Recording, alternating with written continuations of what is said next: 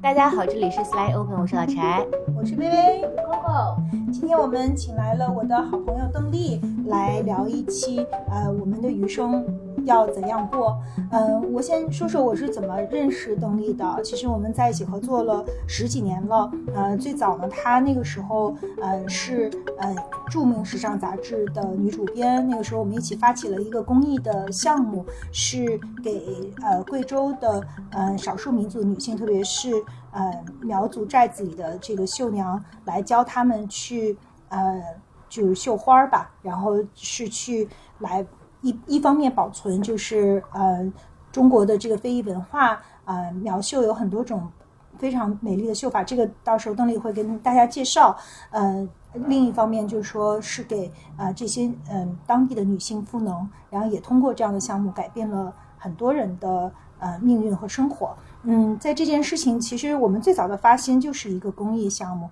但是慢慢，呃，随着时光的变迁，可能十几年，大家的生活都经历了很多的事情。那现在，其实邓丽在全职的，嗯，把这个公益的项目全盘的接过来，作为自己后半生的，嗯，事业。所以我们其实前一段时间有一个，嗯，我们在聊起的时候，我就觉得是一个。很有意思的选择，就是大家也知道，就是在过去的这几期当中，我们聊了如何做一个重大决定，以及后来我们又聊了一期的这个返场版。其实就说，呃，对我个人而言，我在人生的一个阶段，就是我其实只知道余生我不想怎样过，但我还不知道余生我要怎样过。所以我觉得就是特别想跟邓丽去探讨他在这一路走来的一些思考和他就如何去去做这个选择。所以，我们今天在谈这个话题之前呢，我们请呃邓丽先自我介绍一下，还有你现在做的事情。哎呀，大家好，我是邓丽。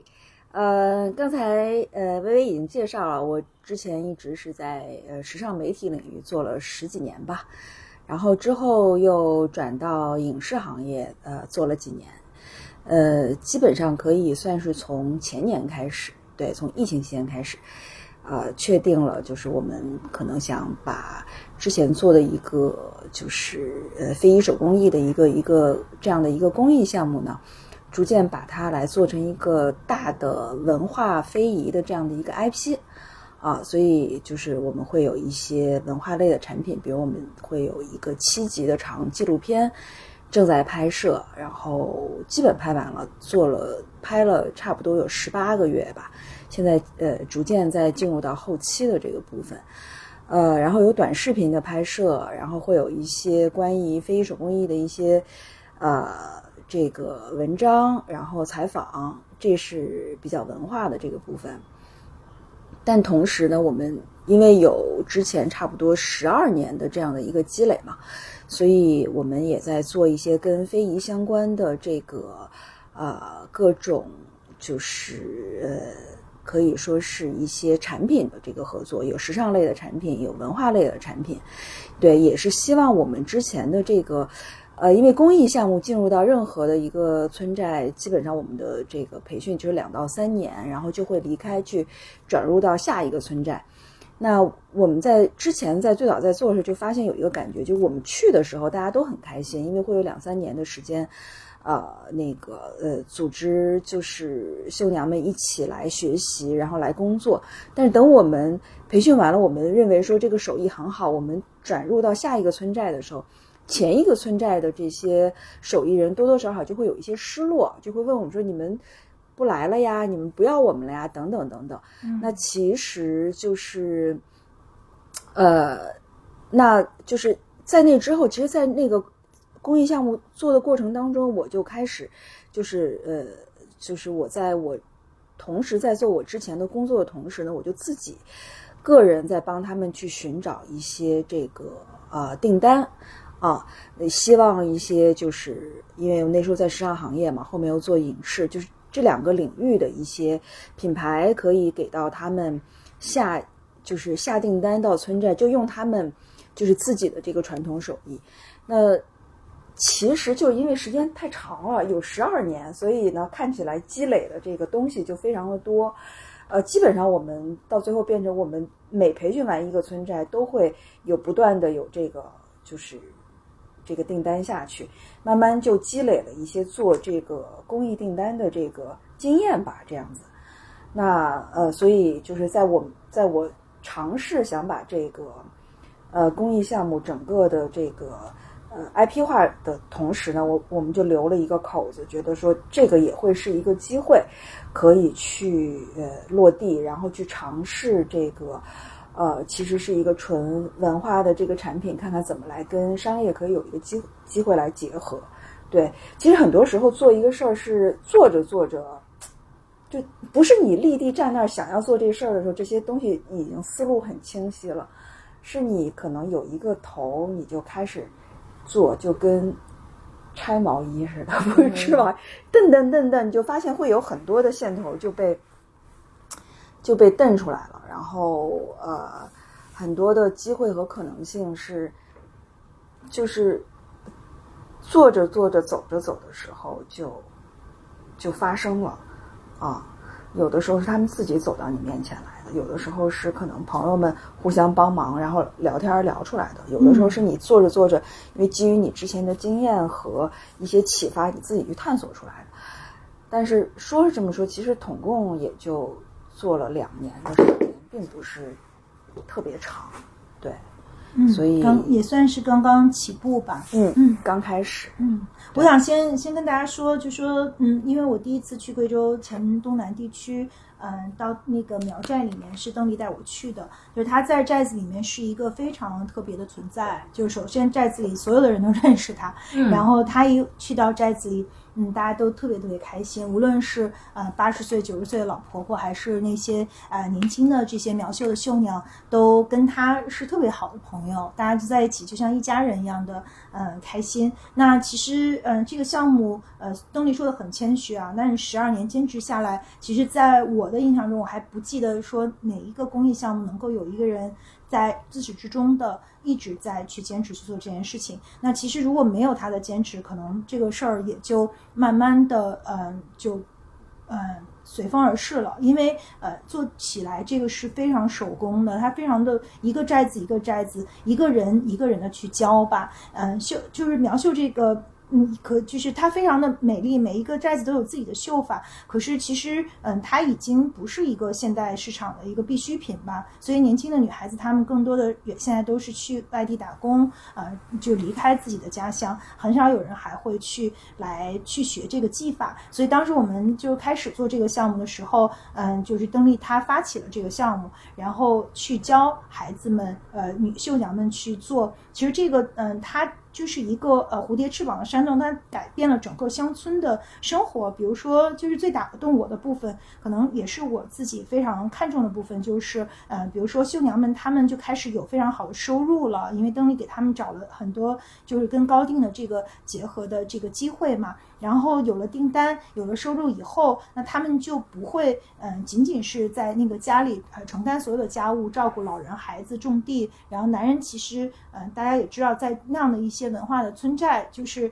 呃，男性是不工作的，他们基本上就是喝酒、打牌、玩耍。那家里所有的繁重的工作都是女性来承担的。可是由于，嗯，因为，嗯，他们变成了家庭的收入的主要的贡献者之后，那男人也改变了，他们会去帮着做饭、带孩子，然后会去支持他们的，呃，妻子去去工作。就整个这个乡村的。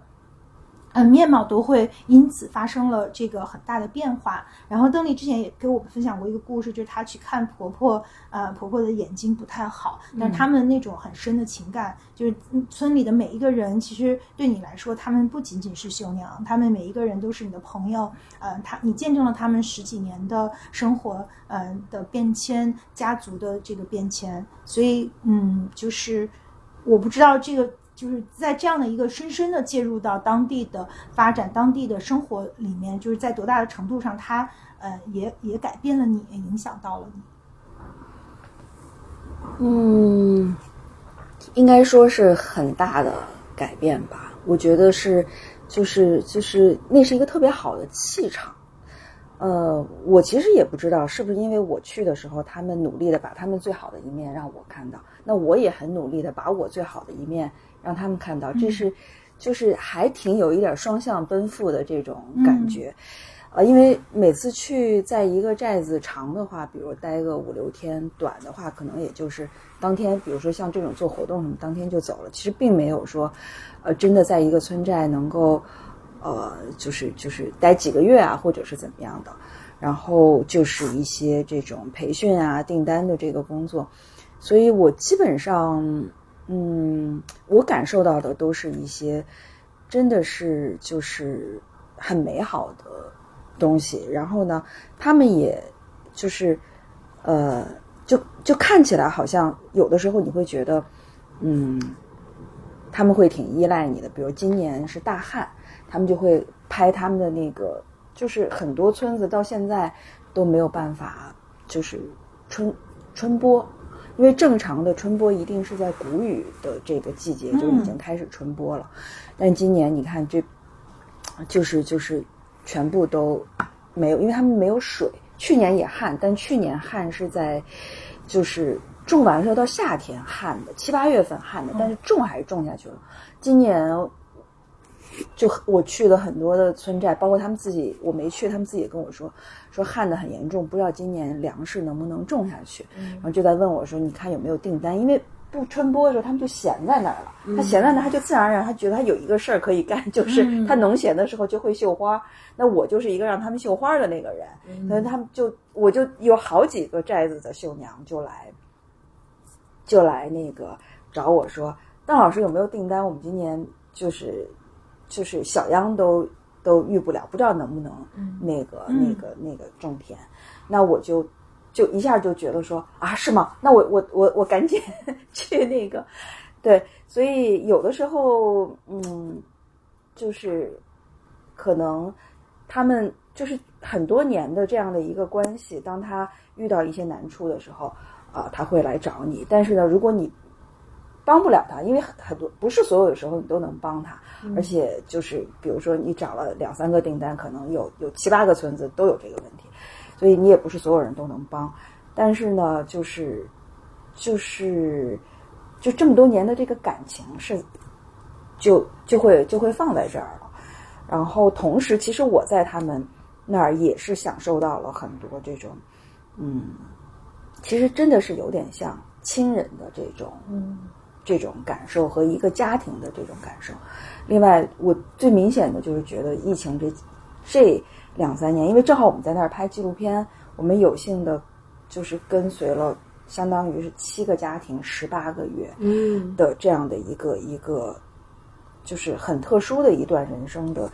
里程。就是他们让我最感动的是在于，我觉得他们每个人都活得非常非常的努力，嗯，就是就是。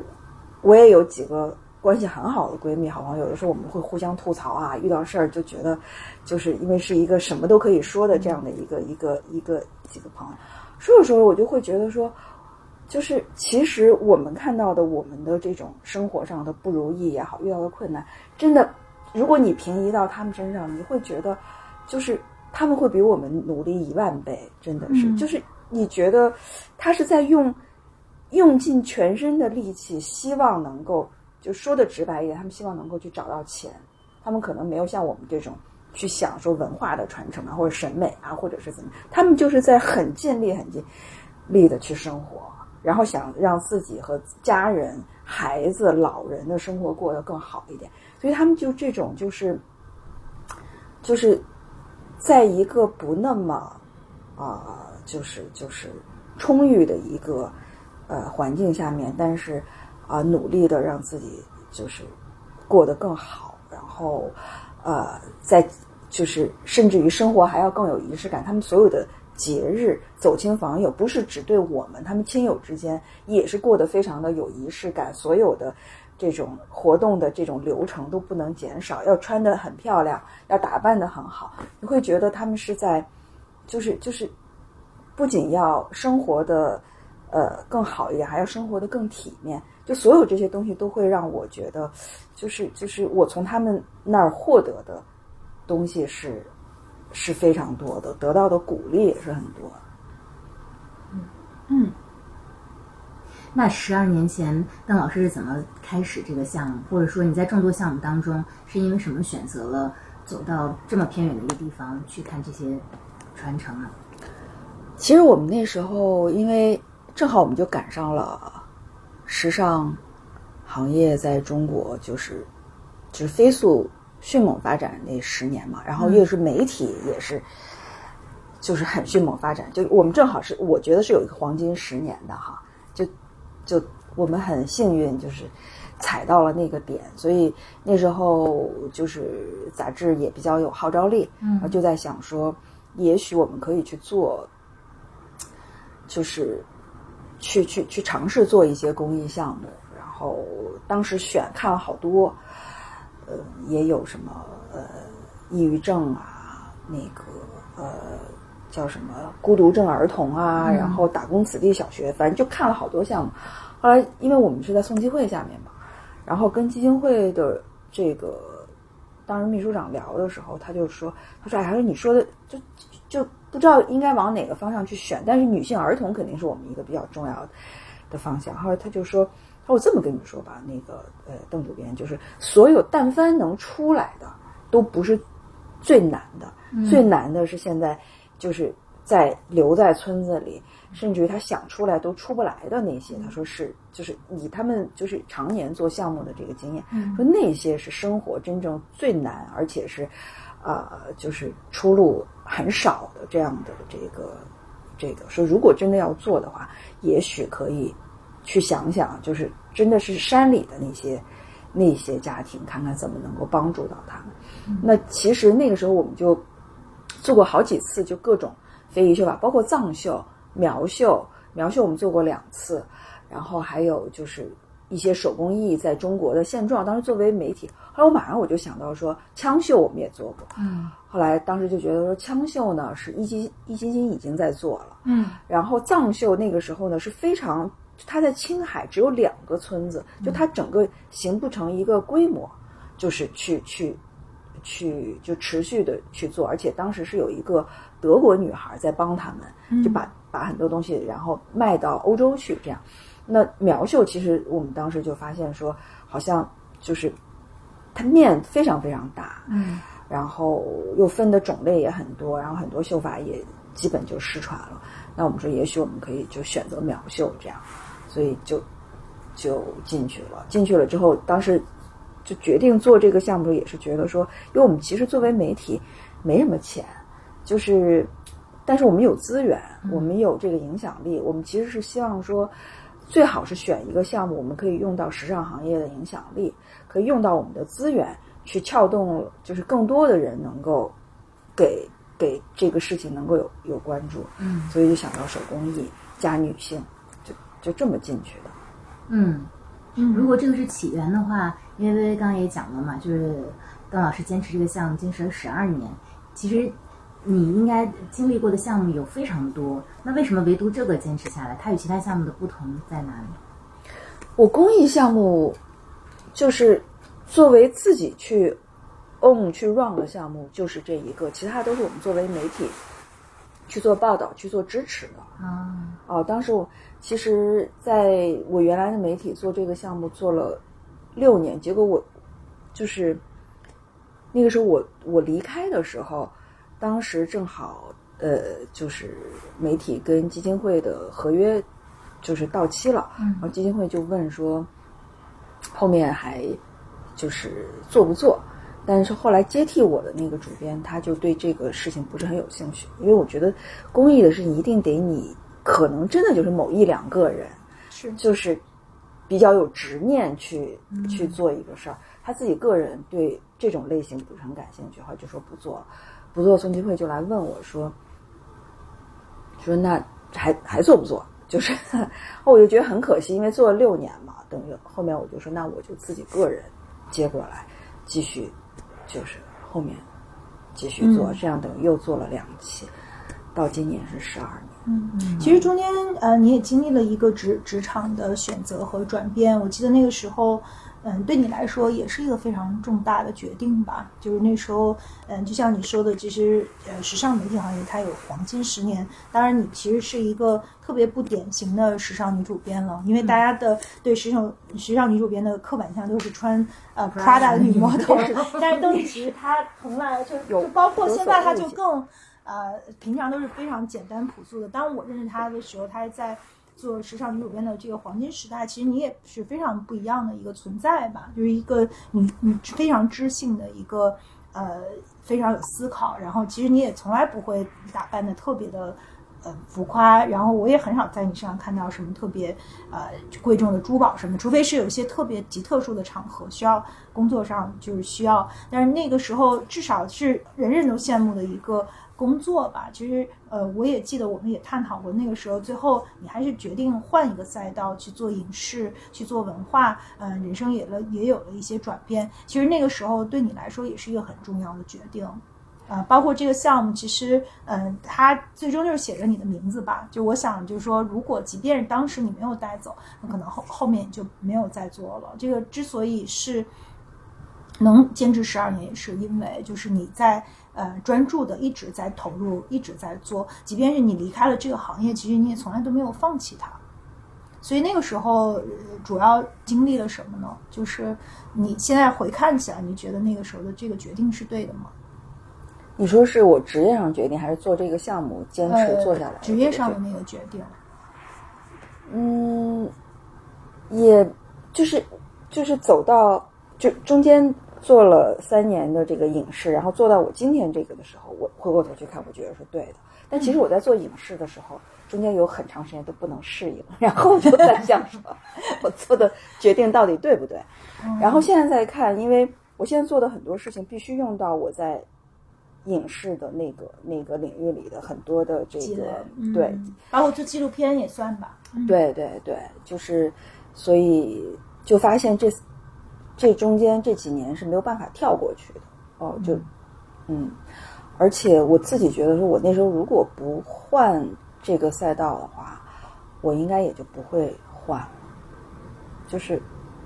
就一直做下来了。对对，啊，所以当时决定让你换的那个核心的那个点是什么呢？根本原因是什么？根本原因，我觉得还是因为，呃，就是我觉得。纸媒已经没有了，我们一开始去作为一个媒体的这个啊这个功能，明白？对，就是因因为它作为一个媒体，你还是希望它有一个传播嗯力嘛，对吧？其实那是纸媒开始变成夕阳行业的时代吧，嗯，是吧？就纸媒的影响力已经越来越弱了，嗯，对。所以当时那个决定其实并不是特别艰难做出的，但是从影视行业再到做现在这件事情，又经历了什么转变？其实我影视行业和现在做的事情也没有说完全脱脱节哈，切分开。对，因为比如说，呃，我中间做剧啊，然后现在做纪录片，其实用的很多的这个就是，呃。就是就是需要的一些能力和储备，还是跟这个也都是相关的。嗯，然后我现在也依然在做跟跟我现在做的这个事情相关的一些影视的项目，也也还在做。所以不是说就是一刀切完之后就是完全不相干的这样。嗯嗯，但是就是可能在我看来，就是作为一个旁观者，就是好像十二年前就是种下了一个种子。然后我们当时也没有想到它生根发芽长成什么样。那你一直就其实中途我也放弃了，就很多人都放弃了。呃，其实当然我们呃放弃就是是机构的一个视角嘛，就是说这个事情呃我们认为它的成功是要呃规模化的。可这事儿吧，就离开邓丽他就。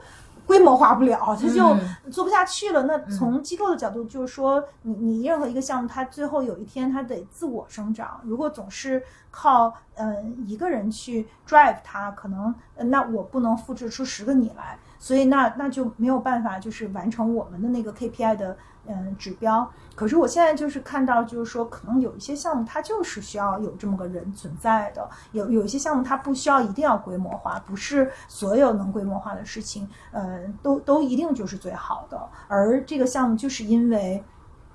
有有你或者其他像秀娘或者像韩老师，他也跟你合作这么多年，就大家是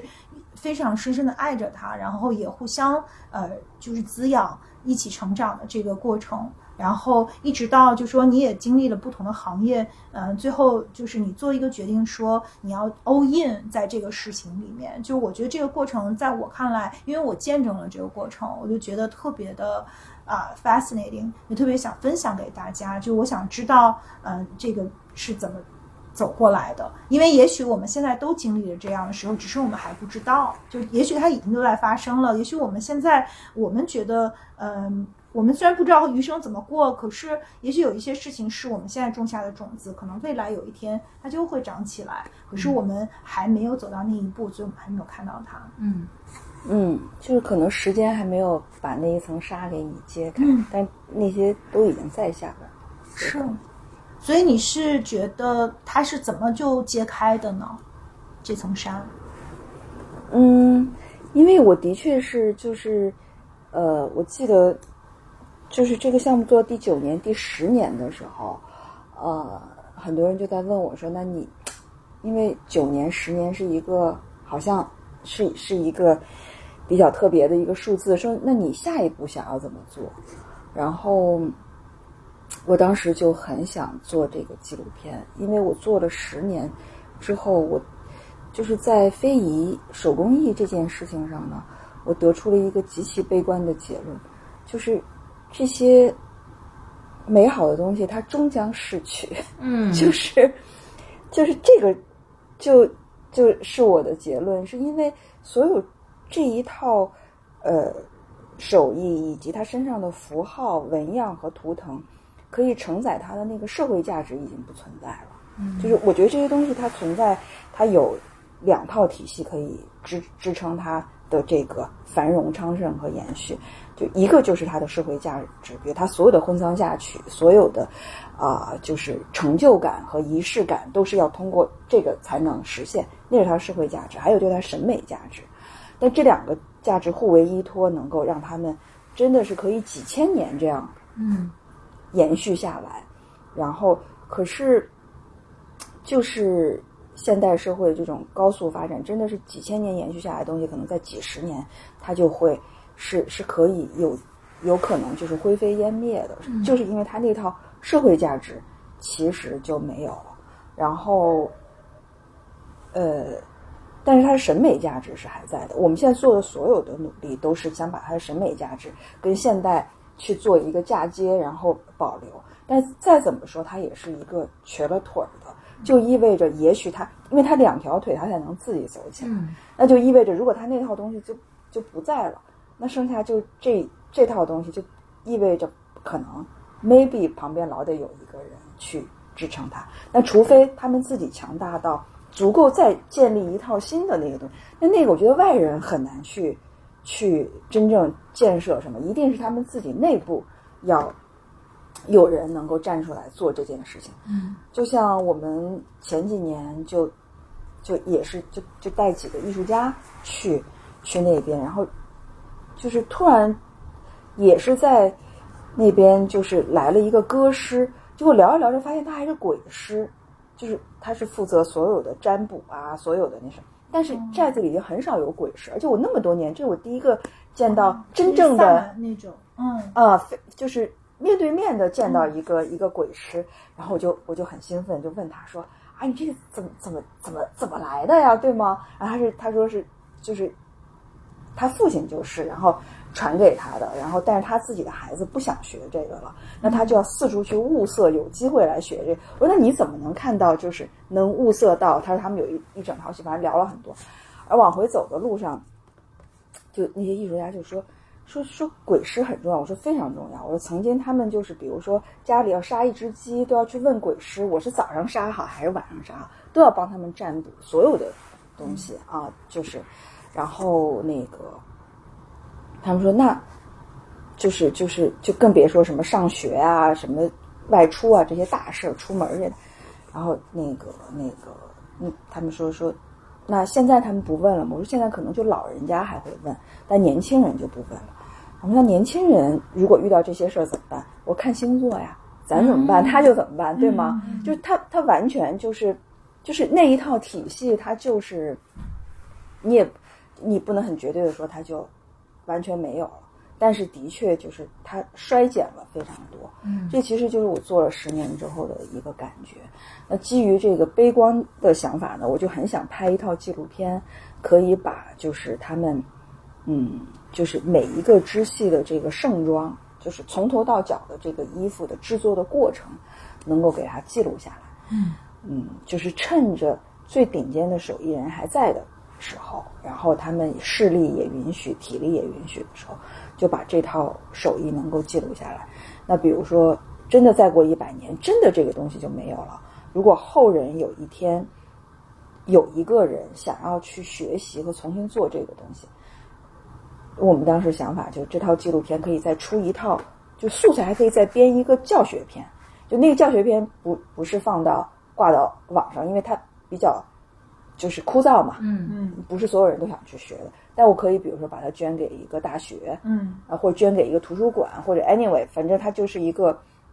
一个被留下来的一个影像资料，对吧？然后那后后面不管过了三百年、五百年，突然有一个人想看到这东西挺美，他想去学，他跟着那个，他就一步一步就能就能把这个东西能做下来。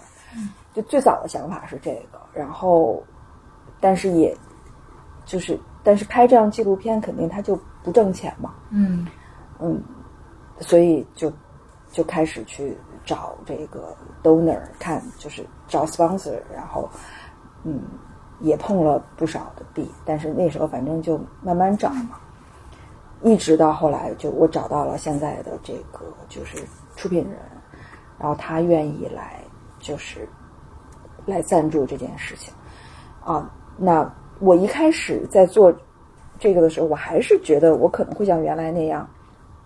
就同时做着我的那个主业，把这个作为一个就是我自己的这种发心这样去做。可是做着做着就发现，因为实在事儿太多了，你根本没有办法说两边都可以兼顾。对，而且疫情期间也是的确就是影视类的项目就是停摆了很多，嗯然后这个项目又有非常多的就是事情要去处理，所以慢慢慢慢的就往这边就倾斜，然后呃，在这个过程中尝试出来的很多东西，其实包括像刚才说的那些衍生品啊，然后这些呃礼品产品类的东西，虽然以前也都在做，但是以前基本上属于就是就是我们那个行业，如果要做这个，他们就会他们就习惯性的会来找我，基本我们自己比较少去去去那个什么，但是结果就后来就变成说，呃，等你确定就是把更多的时间放在这儿的时候，你就会去想怎么样能够就是就是能够让你的这个跟你一起工作的这些人啊、绣娘啊，然后村寨啊，他们能够能够过得更好一点，因为疫情期间，我觉得第一年村寨还没有什么影响，嗯包括第二年好像影响也比较少，第三年你就会觉得他们就是我第二年下去的时候，他们还很同情我。哎，你们北邓老师，你们北京人都要被关着哈，你们来我们寨子，我就有点那种我养你这种。就我我进每个寨子，他们都都表示有人要要要养我，你 就搬到我们这里来。你看我这谷仓都是满的，啊一就是吃到明年都都没有问题，自己家种的那个鸡鸭鹅什么的，你你就你就来我们这儿，别在北京待着了什么。但是然后你就会明显感觉到第三年，其实他们的日子也很难了。对，就举个例子，去年秋收的时候，我们那纪录片团队的那个小伙子们就被关在一个寨子里，然后我就说，我说你们。就是本来可能想下去拍七八天的，结果一下就在人那个村子里大概待了一二十天。嗯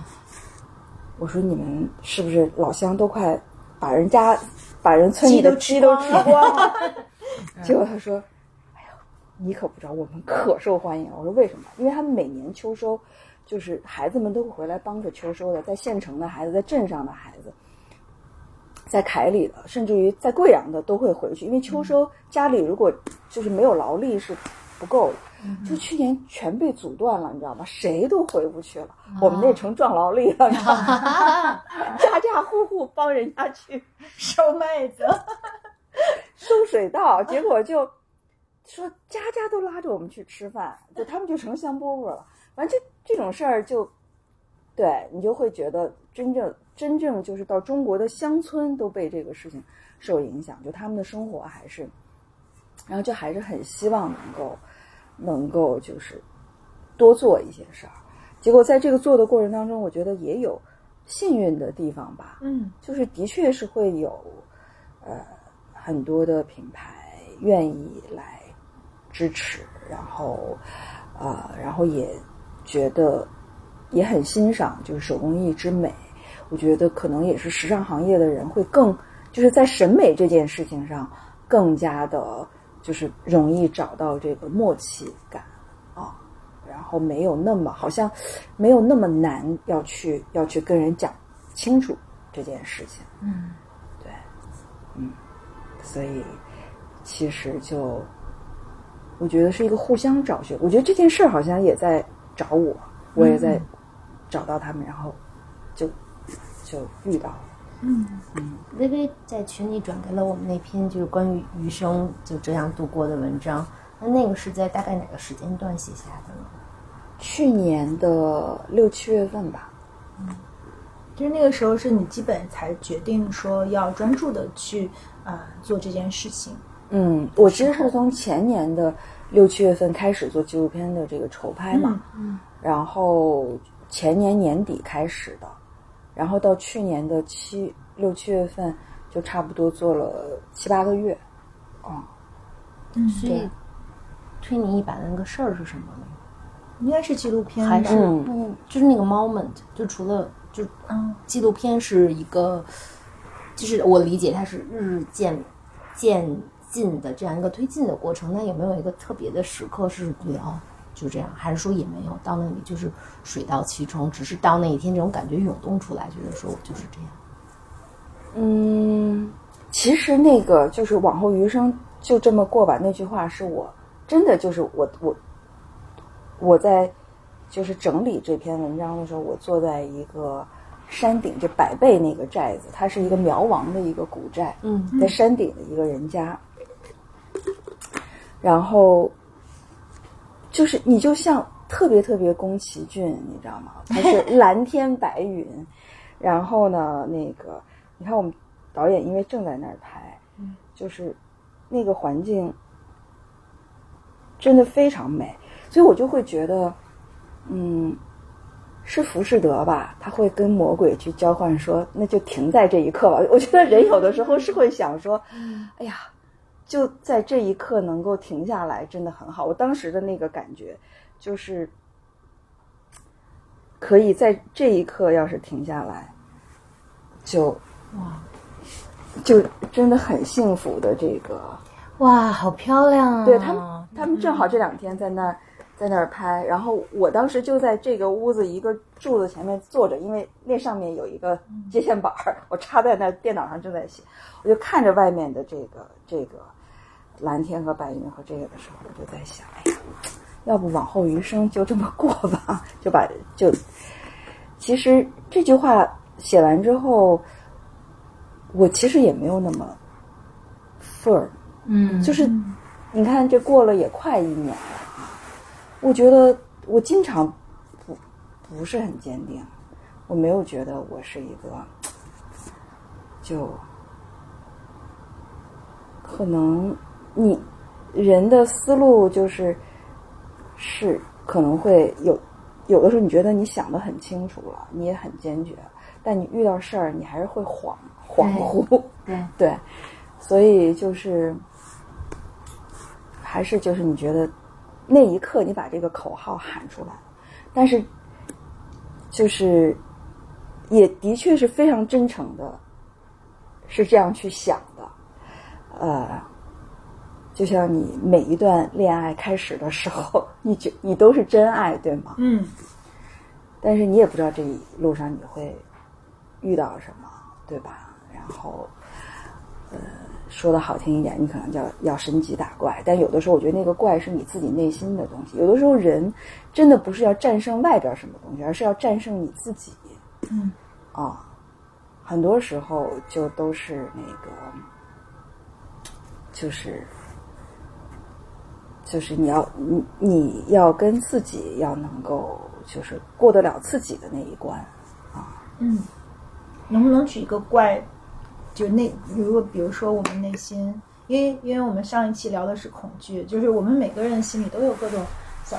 小怪兽。嗯就是在这个过程中，比如说，嗯，你需要跟自己什么样的声音去对峙呢？嗯，因为比如说这一年当中，也有猎头来找我，啊，就就是有其他的诱惑，比如说，嗯嗯，嗯就会跟我原来比较类似的这种，对一些机会啊、岗位啊什么的。然后，当然也不是说就是找完我就一定就就特别确认是我，嗯所以我我这时候就会在想，说我我要不要去试一试呢？但是又觉得说不行，我这刚开始，这么小一个团队刚刚 set up 起来，然后我不能把人就甩了，然后我纪录片也才拍到一半儿，对吗？但如果我要去的话，可能，但也不一定说最终就能怎么样。但如果最终真的我我选择了还回到一个职场上去的话，可能就会是，就是另外一种，可能我会更熟悉的一一个一个一个环境和生活里。嗯嗯我听得特别有共鸣，而且邓老师在讲起具体具体的事情的时候，他眼睛里是放着光的。就是我觉得他对具体的事情的描述，在具体的画面的描述，还有啊、那些寨子里的人啊，然后经历的那些情节，都是闪着光的。所以我大概能理解你背后的那个嗯动能。然后我最近也也在想这个事情，薇薇和 Coco，你们没有过某个时刻会觉得说往后余生就这么过吧的时候吗？就无论是说职业方面，还是说某一个习惯方面，或者跟某个人，会有这样的时刻吗？你先说你的吧。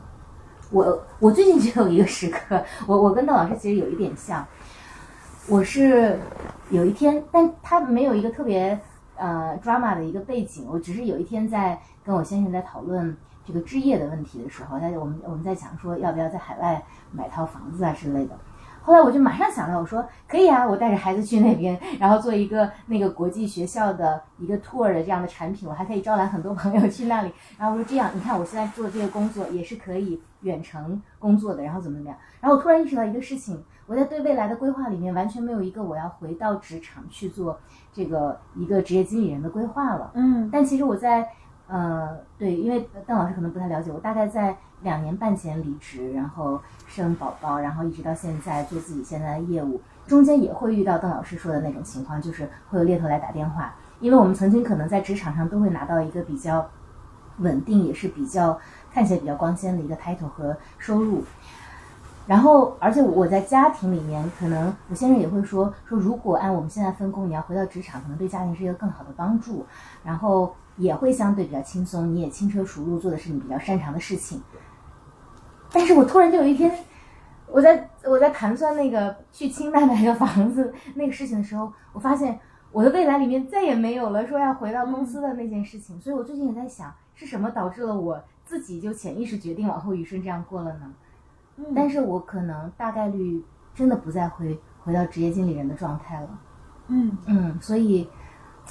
你们有没有？其实我想起我之前在节目里面分享过，有一次就提到这个话题，我更更大的一个感受是，就是有一年我去美国找我弟弟，我从我先去的纽约，刚好过了新年，然后飞到了硅谷去找我弟。后来我弟就说：“说姐姐你记得吗？我们四五岁的时候一起聊过，说他他四五岁啊，我大概十岁。他说你说未来想要去时代广场过新年，他说你的愿望实现了。我说是啊，他说你看那时候我们畅想了很多未来，但是姐姐，我今天要告诉你，你不要再畅想未来了，因为现在就是以后了。说你不要再活在那个每天想着我现在做什么，我以后要做别的事情的那样的一个、一个状态里面。他说此刻就是以后，就这件事情，这这句话对我的触动其实非常大。所以我们今天讲的叫往后余生你要怎么过，其实也许就是我们当下可能就要去改变或者去要去出发的一个路径，或者说我们我们要去改变那种生活状态。嗯嗯，我我就想回应说，其实我恰恰是反过来吧，就是我没有，我我只是刚刚，就是像像两期说如何做一个重大决定里面讲的，就是我突然明白我往后余生不想怎么过了，我还不知道我往后余生想怎样过，嗯因为我的机构和我所在的这个，嗯、我跟寇也都是在大平台里工作嘛，我这个平台也宇宙第一大了已经。然后他其实给我设计了一条是我特别不用思考的路，但是可能因为这条路涉及到我要离开北京，离开我现在的生活，离开我的小伙伴，离开我的家人，那就对我来说这是非常不理想的。就是我我不愿意去放弃这一切，去追求一个似乎是一个我的组织帮我去设计好的一条呃既定的道路。那我知道我不想走这条路了，但是我花呃。就是三年的时间才才看到了这一点，因为这个中间有很大的诱惑吧，有很它还是有光环、有诱惑，有一条我我有我的 comfort zone，这是我熟悉，我也干得非常好的，然后我的工作也给了我很多好的呃，就是至少是社会反馈和滋养嘛，有它有特非常的自由，所以。去放弃这条道路，去重新寻找，就意味着，呃，我要为我自己的选择负上全部的责任，也意味着这一条看起来非常呃确定的，然后又我又很舒适的一条道路，呃，我不能再这样走了。所以可能我是在一个这样的人生阶段，就是 then what？我已经知道我的余生不想这样过，我想去过另外一种生活，我想去换一个方式去。嗯，来发就是利利用自己的潜能，或者干一些我觉得有意义的事情，或者我开心我想做的事情。但我不想再干我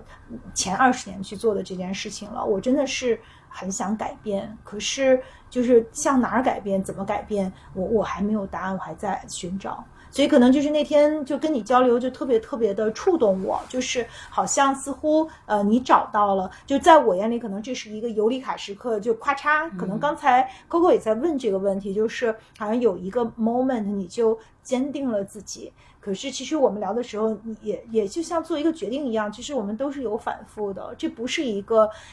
咔嚓一下就是、就是 switch 过去的一个过程，嗯其实是，嗯、所有的选择都是有代价，所有选择都有利弊。那就是所有在做所有的决定的时候，我们都会呃有反复有犹豫。其实选择一条道路，其实它也不是一条就是永远笔直的，嗯就是你也会经历很多。就是恍惚的时候说，那我到底在做什么？我这个是不是是真的余生？就是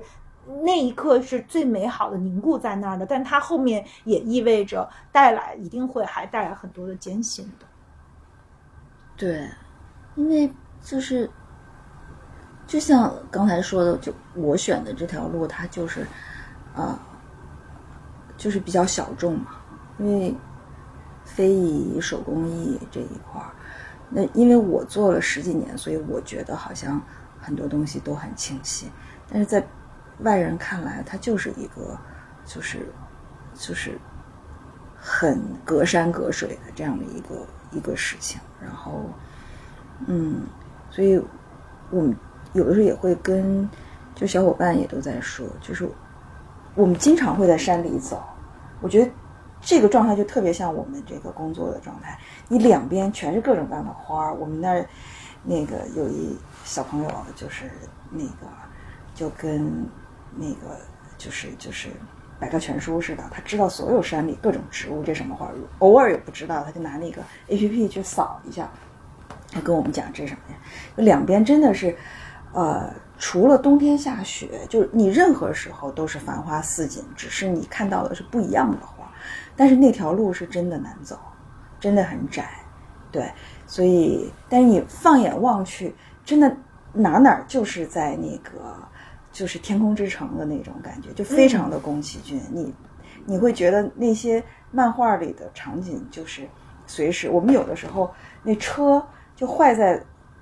不是坏在公路上，就是我们有好几次因为路特别窄，要跟那个大车过来要错车嘛，就咣当一轮子就陷旁边那沟里去了，然后 就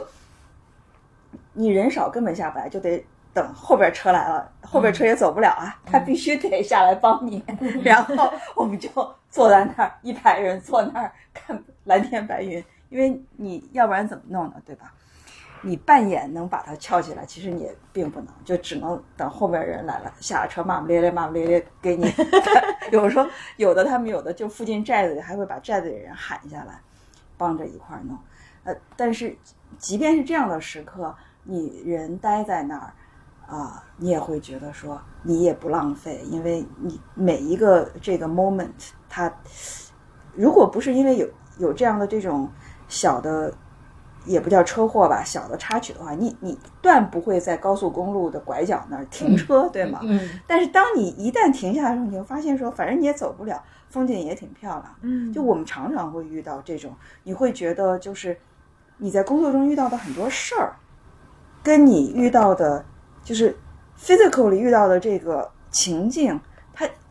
也是一样的。说的好听一点，叫你选了一个很垂的门类，非常的垂；说的那什么一点，其实它就是很窄。对，然后呃，就是就是呃，当然，如果说你真的很是就是生根这件事情，那你可能会变成这个领域里面啊、就是能够打通来做的最最呃，就是相对来说最好的一个一个啊、这样的一个团队吧。但是说说的这这是你的这个长处，但你的短板也是，如果人家不想做这一块儿，他根本连看都不会看你一眼。嗯对，就是我们还在说，估计我们这片海会一直拦着，咋可能红起来？对，有点像那本书的标题，就是少有人走的路。嗯嗯嗯但但是听起来，但老师目前还是确认大过于动摇嘛？因为你讲到他的时候，还是有非常多的欣喜和明确的部分。嗯，是的，是的。嗯，Coco 有过类似的经历吗？就是我刚才想了想，一个是其实那天微把你的那个微信文章发给我的时候，我就看那个标题愣了很久，因为我觉得，呃，能发出那样的感慨是要有很大的幸运的，就是你你你遇到了很大的失意，而且你有很大的勇气，然后就我我已经很久很久很久很久，嗯，没有这种感受了，然后我就刚才柴问到这个问题的时候，我就一直在小脑子在转说，我能想到的就是说，余生就这么度过吧，就已经回到了，呃，十就十六七年之前，就是就是我先生向我求婚的那个晚上，因为就是那会儿大家都还是就是很小年轻朋友小朋友，嗯，然后其实那那几年我好像也不是特别嚷着好好工作，但好像心思的确就是每天就很开心的，就是嗯，就是很认真的谈恋爱，然后想嗯。憧憬着自己的被求婚那一晚是怎样怎样的浪漫，实际上他真实的情况就是说，他为了给我一个惊喜，他是号称那天晚上他要在广州出差，所以我并不知道他会出现在北京，但他跟我朋友指定说一定要在一个某一个餐厅，呃呃，在某个点儿，然后他出现。但是我朋友实在不知道怎么去熬到那么晚，我朋友就说他要去烫一个头，然后我就一直陪着他烫头，然后，然后我我先生出现那个餐厅，他肯定不符合我的期待，就是我们的期待肯定是怎样烛光他在，但是他的确出效果很满的，就是他在人声鼎沸的 喧闹的金鼎轩突然间，居然是金鼎轩，你能画面吗？你能理解？这和我的期待，你能理解？这跟跟我的期待是多么的不符合一件事情吗？然后。呃，然后抱着花出现，但呃是他还是有有些 sense 的，所以他的确没有在金景轩求婚，就是他只是抱着花束出现了。然后呢，他就是呃我们呃，就是他还是选择了就是我们在一个酒店里面，然后单独只有我们两个人，然后哆哆嗦嗦的从他那个 出差的西装小小衣服里头拿出了一个戒指，然后就是讲。就是两个人已经好了很久很久，但是其实到那一刻，以及那个场景还是跟你想的特别的不符合的，对 对，然后，但的确就是他，我觉得他拿出那个戒指，他很认真，只有我们两个人，然后他真的很认真的单膝跪下说：“你要不要嫁给我？”说我就记得就是就是那个 moment 就就就是扑了上去抱在了一起，然后我我那个那个 moment 是我特别强烈的一种就觉得说，哦，我余生要这样跟这个人过，就是那个是我其实能回忆到的，而且那种 奔赴也是真的种种。呃，种种思想都是很很不搭的，但是还是有一个很强烈的冲击，让你觉得说是这样。嗯，这个是我第一个，对，就很努力的想回应到这个这个这个刚才柴问的问题。然后我觉得特别有意思的是，我们三个听完邓丽老师讲的，我觉得三个人状态很不一样。因为柴在讲说他很懂您，他懂您的呃您的动力，他懂您的纠结。微微在讲的是说他也有很大的共鸣。然后他的共鸣在于说，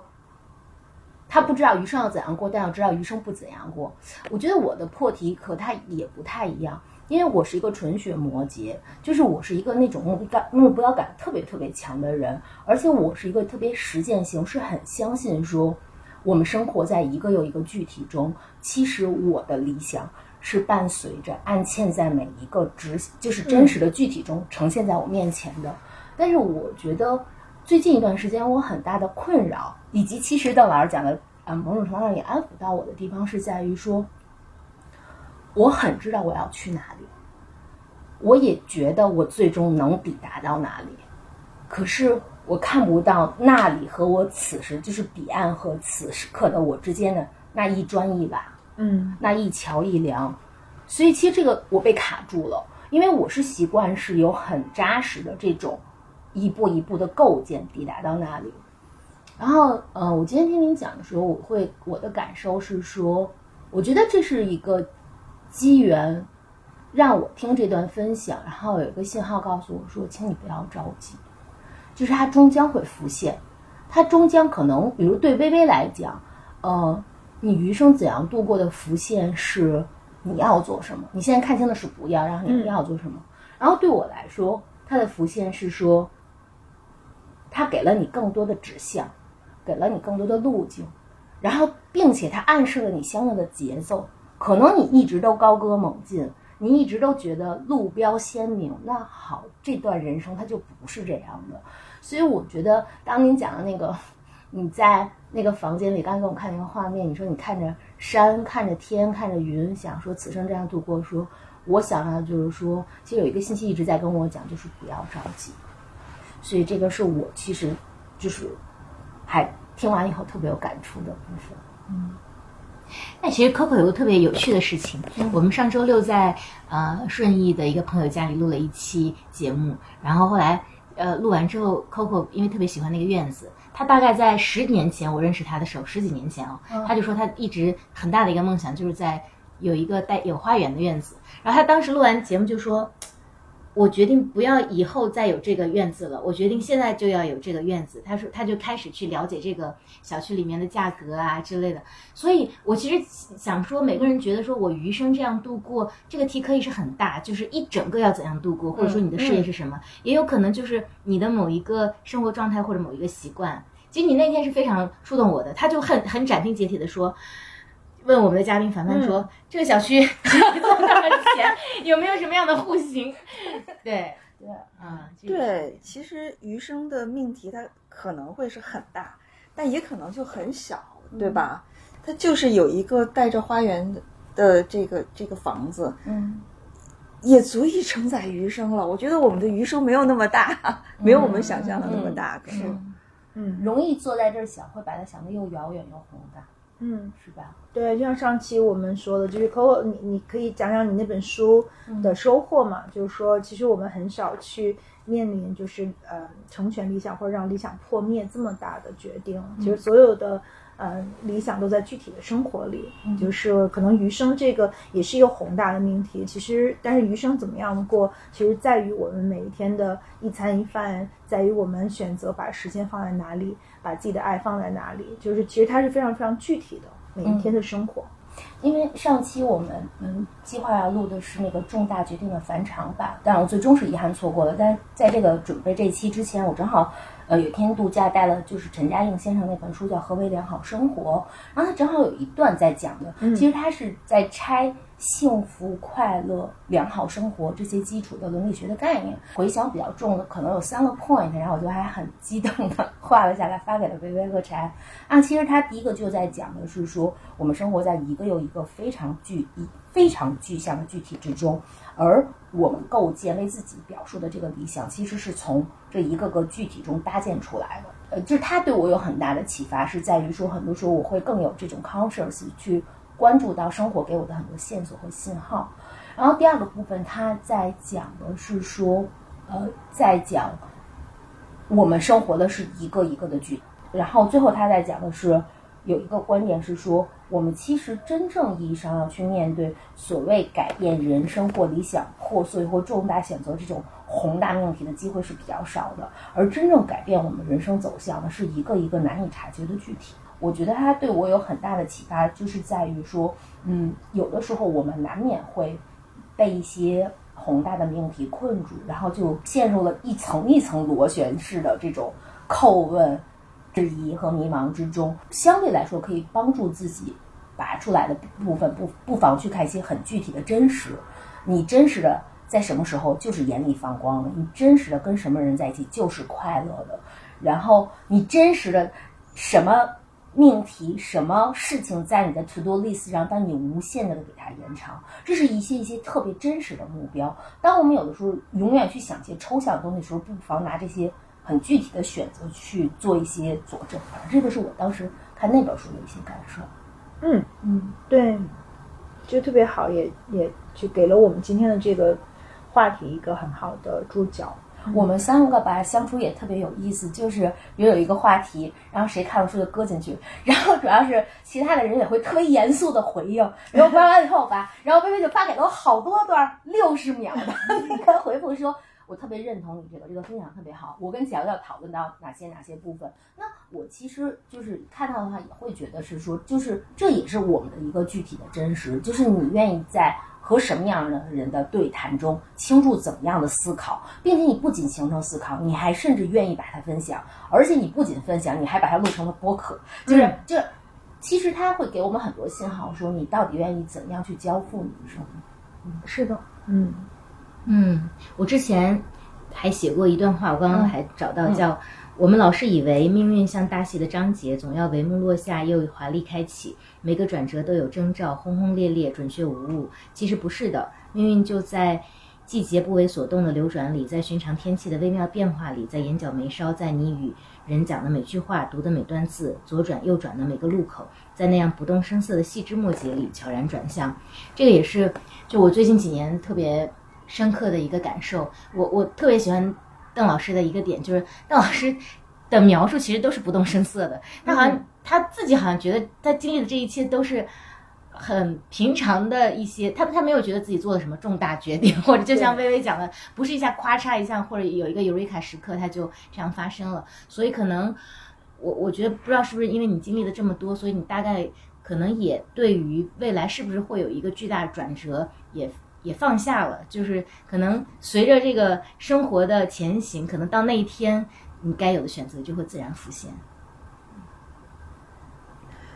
我其实因为跟你们聊，我回头去看，我就在这件事情上走的，真的这十二年是一步一步把我引导到这个路口。我觉得我就像是被人牵着手带到这个路口，然后我我只是做了最后迈过去的。嗯，那一步，但其实是之前的每一步都不是浪费的，嗯，都是自己走过来，嗯，哦，所以我觉得你的答案可能就在很近的某处，因为也许我们现在做的这些事，你你你你回想你这三年，至少我认识你熟熟络起来，我们做节目的这三年，你发生了多么大的变化，对，所以你的人生，我觉得已经在朝着某一个方向去了，而且你现在已经明确知道了。自己余生不想怎么度过，我觉得这是一个特别勇敢，也是特别清晰的一个决定。嗯，是的，嗯，所以我也对就感受特别深吧。就像上期咱们聊的，就是也许其实所有的答案都在我们自己心里。就第一，句是 Coco 说的，也许就是没有那么着急去去看到这个答案，有一天它会它会浮现的，甚至这个答案浮现了以后，它有可能还会再有反转，可能还有还还再有反转，但这个都没关系，就是最重要的还是呃，在也许我们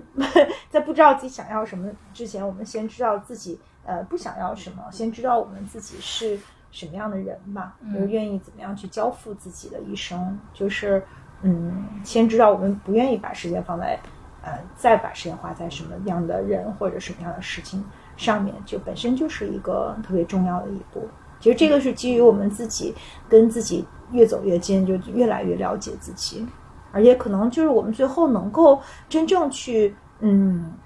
把自己交出去，去去愿意去为他付出的那个事情，就是写着我们的名字，它就是，也许这就是我们。嗯，在这一世去要修的那个灵魂课题，就是那个功课。嗯，他一直都跟我们在一起，只是到某一个时刻，他才能特别的显现出来吧。然后那个，因为今这个我们每一期播客就结尾，它其实是有一个音乐的。然后我就想说，能不能到时候我们可以跟观，就是给听众，嗯，说说侗族大歌，然后结结，就是到时候我们也会给大家放。侗族大哥听，但我也听邓丽就是说，这个呃，侗族大哥虽然它特别的呃动人，但是你其实是要还原到寨子里，在那样的一个呃，就是沐天席地的场景下，在篝火下，你听这样的音乐，跟你在剧场里听的感受是啊非常不一样的，就他会把你的灵魂带到另外一个地方。就是我以前听过很多次侗族大歌。然后，因为我我去年被宗大哥弄得特上头，就逢人就说，嗯，就是你看，他们其实，呃，算是也很受重视，因为上过好两次春晚吧，侗族大哥。然后我在贵州各种活动里面，他们也会被邀请来唱，在广场上也听过。但是，嗯，其实就是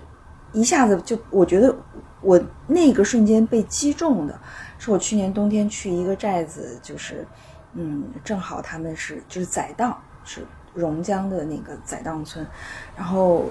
正好是冬天他们的农闲的时候，他们自己就会练歌，因为侗族大歌的这个歌队，比如二十多个人的一个歌队，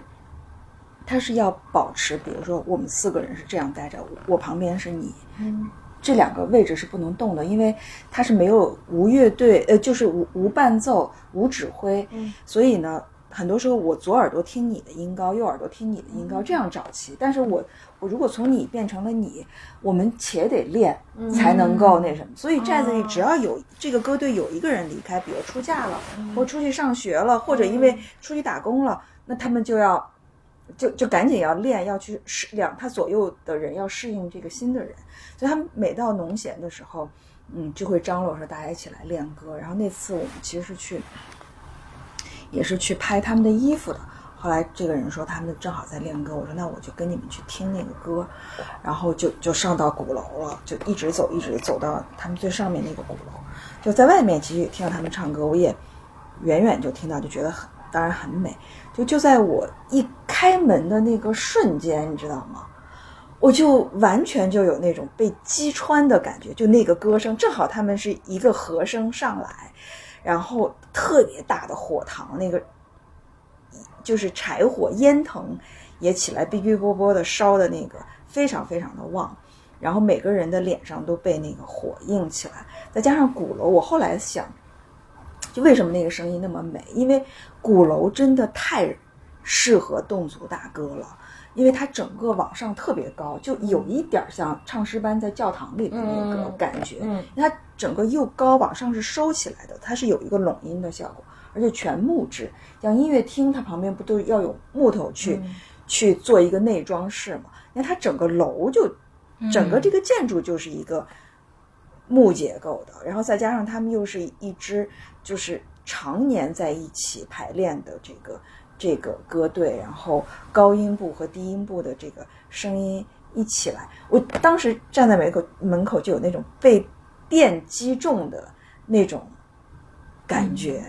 对，后来我就也有跟薇薇说，我说就是你听这个歌一定要到那个现场，可能那个那个感受是完全不一样的，和你在就是电视里看到的，或者说在一个很大的集会的那种广场上。对，那种广场我觉得就很适合苗族的飞歌哈，就从这头唱、那边山头人都能听着。接住，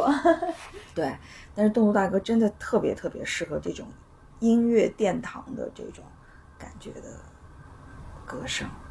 对，嗯就是那个下午，我就觉得我是飘在那那上面的人，飘在那一丛篝火上面的嗯那种感觉。对，嗯，嗯，被邓老师说的，好想马上亲临现场去听一下。对，其实我还想问你，因为呃，我今天早上特别早就起了，带我妈去去医院，就是她不是嗯、有一个脑瘤，就是七个月以后今天要复查，就看他有没有长，如果没有长的话就。嗯，他暂时不用做手术了，所以今天就是医生说，就是嗯，真真的没有长，所以特别开心，就说明我妈不用开颅了。然后我也松了口气。其实我昨天就是呃，今天早上这太不像我了，但是总之我四点就醒了。其实我还是很很担心，然后也很紧张的。后来从那个医院出来。我妈特开心，就说那那个咱们全家去玩儿吧，她就特别想去玩儿，因为我们全家的这个四代的女生一起回呃陕北，就是去寻根，就是那个去看去拜了祖坟，然后去看我爷爷爸爸出生的地方。那就我妈就说咱们再组织一个全家四代女生去去玩儿，然后庆祝她就是不用做这个手术嘛。还有我第一个想到就是说我应该带他们去贵州。呃，去你常去的那些寨子里面去看，呃，绣娘在做什么呀？我记得那会儿你会，呃，带我们去那个稻田里面抓鱼，然后去学绣花，然后嗯、呃，去打那个糍粑，就是寨子里真的特别特别好玩儿，然后嗯，也特别适合就是一家人去那边去体验他们的就是每一天很具体的。呃，生活是怎么样去过的？当然也有很多艰难，有很多呃，他们就像你说的，其实他们每一个人都活得非常努力，在努力的去让自己和全家过得更好一点，就是去感受呃他们的生活。嗯正好，嗯好呀，嗯，那我们非常感谢呃邓老师这一期，我们就先这样，在结尾呢，我们回头会让邓老师推荐一首最好听的侗侗族族大歌。歌虽然没有办法亲临现场，但是大家跟我们一起先欣赏一下这个呃，这个叫什么版本？录录音版本。对对对对，嗯好，谢谢邓老师，谢谢邓丽大家晚安，安拜拜。